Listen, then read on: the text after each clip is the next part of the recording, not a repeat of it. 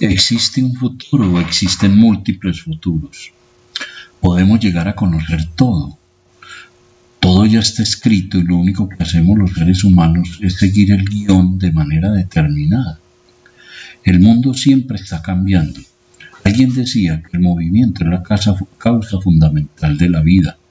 Estar en movimiento, estar cambiando es estar vivos, o como planteaba Mario Benedetti, cuando creíamos que todo teníamos todas las respuestas, cambiaron todas las preguntas.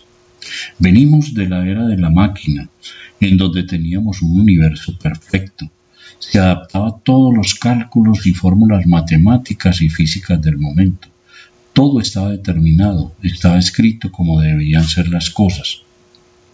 Pero estas ciencias exactas fueron creando otra serie de interrogantes, como por ejemplo la mecánica cuántica, la física, estudiar mejor la luz y las ondas electromagnéticas, y aparecen algunos personajes como Henry Poincaré, Albert Einstein y Lorentz, que proponen ver el mundo, ver el universo de otra forma.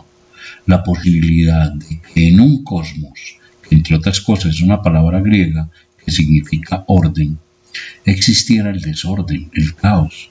Poincaré fue el primero en considerar la posibilidad de caos en un sistema determinístico, en donde ya todo estaba dado.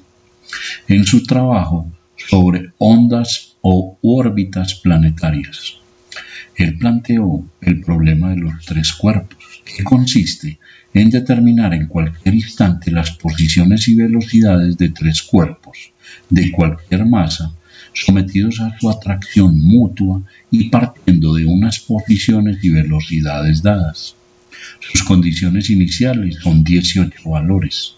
Tuvimos entonces que cambiar las fórmulas porque ya ese 1 más 1 no nos daba 2.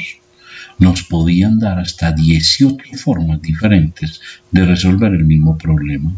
La física de Newton ya no encajaba ya no nos servía para resolver estos nuevos problemas, estas formas relativas de ver las cosas, porque esa mirada cambió. Descubrimos entonces que una pequeña perturbación en el estado inicial de cualquier sistema, como por ejemplo una mínima variación en la posición inicial de un cuerpo, podía llevar eventualmente a un estado radicalmente diferente.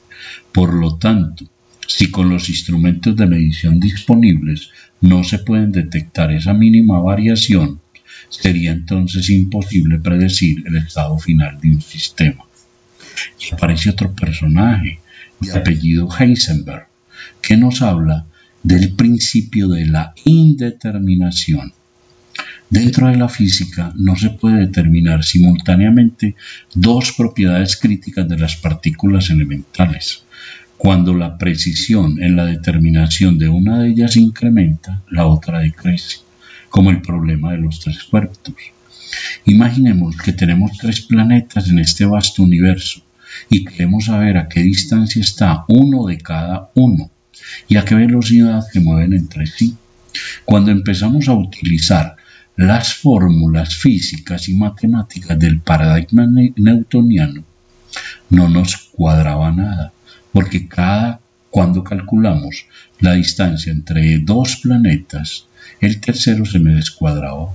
Y asimismo con la velocidad empezábamos a pensar y a descubrir que debía haber otras formas de interpretar el universo y el mundo. Y pasamos entonces de esa mirada determinística de una sola verdad, de una sola interpretación, a mirar el mundo de múltiples maneras, de diferentes formas y todas ellas válidas. Entramos en un mundo indeterminado.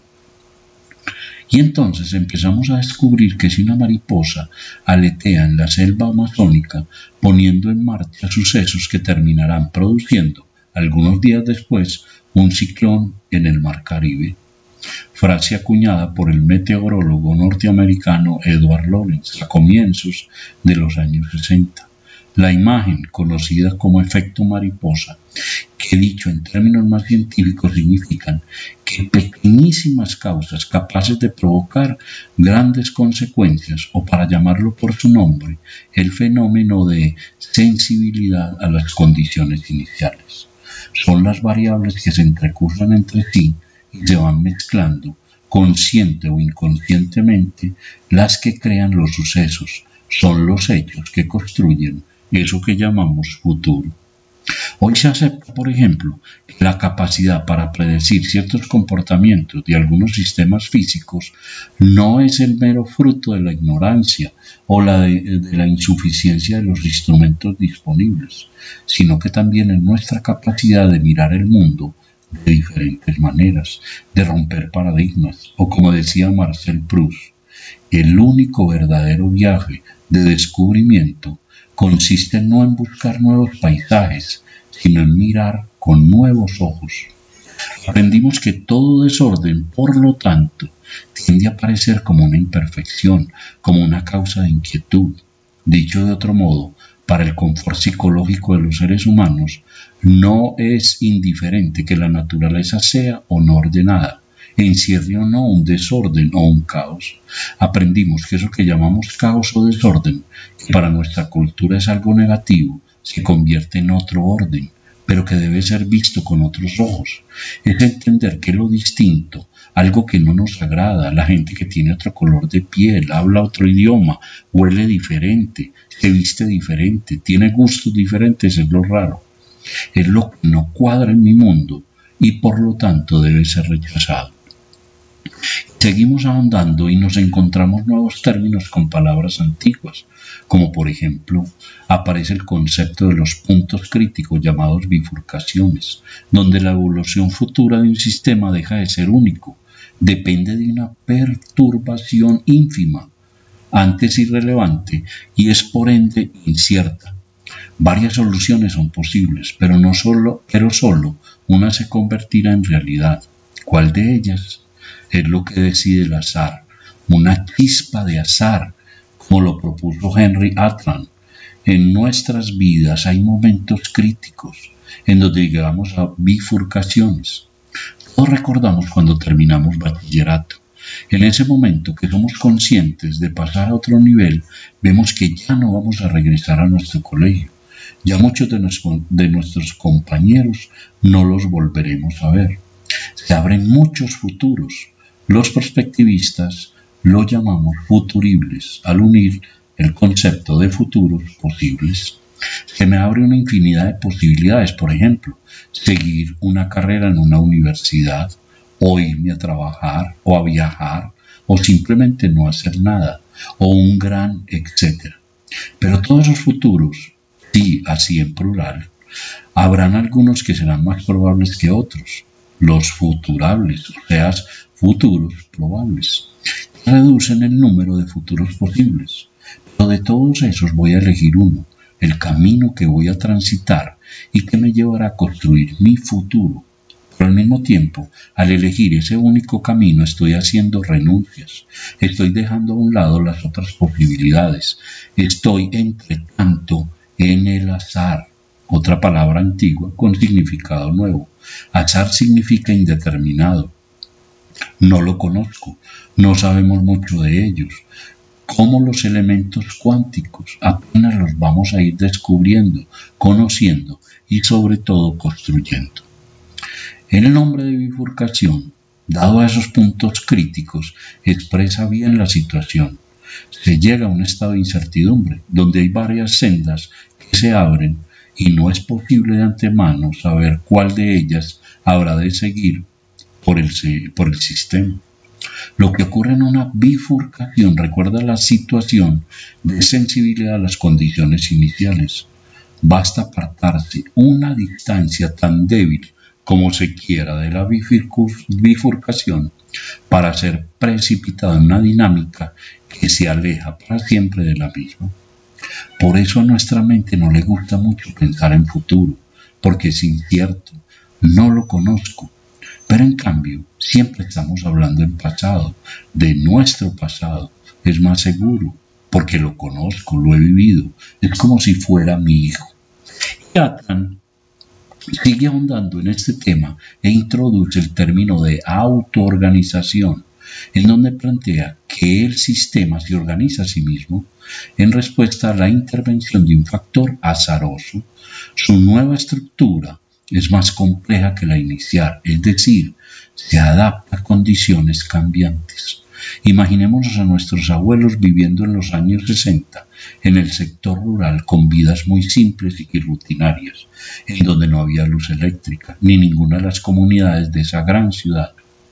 A la hora que se ocultaba el sol era la hora de dormir. Se levantaban temprano, a una misma hora determinada, hasta que llega el día en que se instala la luz eléctrica. Y esta pequeña modificación de la rutina implica que ese día va a cambiar. ¿Por qué? Porque el día va a ser más largo. Ya no se van a acostar a la puesta del sol, van a estar despiertos hasta más tarde, entrada la noche. Ya que es luz eléctrica, ¿por qué no tener un radio? Y este otro elemento también trae cambios de esa pequeña organización familiar ya oyen noticias de sitios muy distantes, oyen otra música, otros idiomas, otros pensamientos, y si luego añadimos un televisor, ese mundo empieza a complejizarse, son muchas más variables interviniendo, lo que lleva o que va dando pequeños saltos cualitativos en esa organización familiar. Y si vamos introduciendo un carro, un equipo de sonido y más y más cosas en ese mundo, terminará siendo algo muy distinto, porque pequeños elementos que en su conjunto se autoorganizan en un sistema. Notaron entonces que introdujimos el concepto de sistema. Ya estamos entonces en la era de eso que llamamos sistemas. Para continuar con el tema de la autoorganización, podemos decir es en definitiva un modelo que explica el pasaje de cómo pasamos de lo local a lo global, de lo simple a lo complejo, cuando ese pasaje implica un aumento de complejidad y produce la emergencia de algo nuevo. En el nivel de organización más global emergen propiedades nuevas en relación con el nivel más elemental. Vimos como nuestro comercio era en nuestra aldea, en nuestro pequeño pueblo, luego en la ciudad intermedia, en la ciudad hoy, que es el mundo entero. Por eso hablamos del término de localización, cómo pensar localmente para actuar globalmente. Vamos de la pequeña familia a las grandes organizaciones, lo más elemental a lo más complejo. Y en ese paso cambiamos, cambian nuestras capacidades, nuestras competencias, se van adaptando para poder vivir y comprender la complejidad de eso nuevo. Rápidamente va volviéndose obsoleta hasta ser reemplazado por otro paradigma y así hasta el infinito. Se trata, por ejemplo, de propiedades biológicas de las células vivas, de células nuevas respecto a las propiedades químicas de las moléculas o propiedades psicológicas de la mente humana, nuevos eh, esquemas con respecto a las propiedades fisiológicas del cerebro. Hoy estamos entonces en la cuarta revolución industrial, en donde nuestras culturas organizacionales están pasando de sociedades industriales a postindustriales, a sociedades del conocimiento. Por eso el imperativo es tener organizaciones con culturas digitales, no significa que tengan todo digitalizado y que ya no usen impresoras o papel.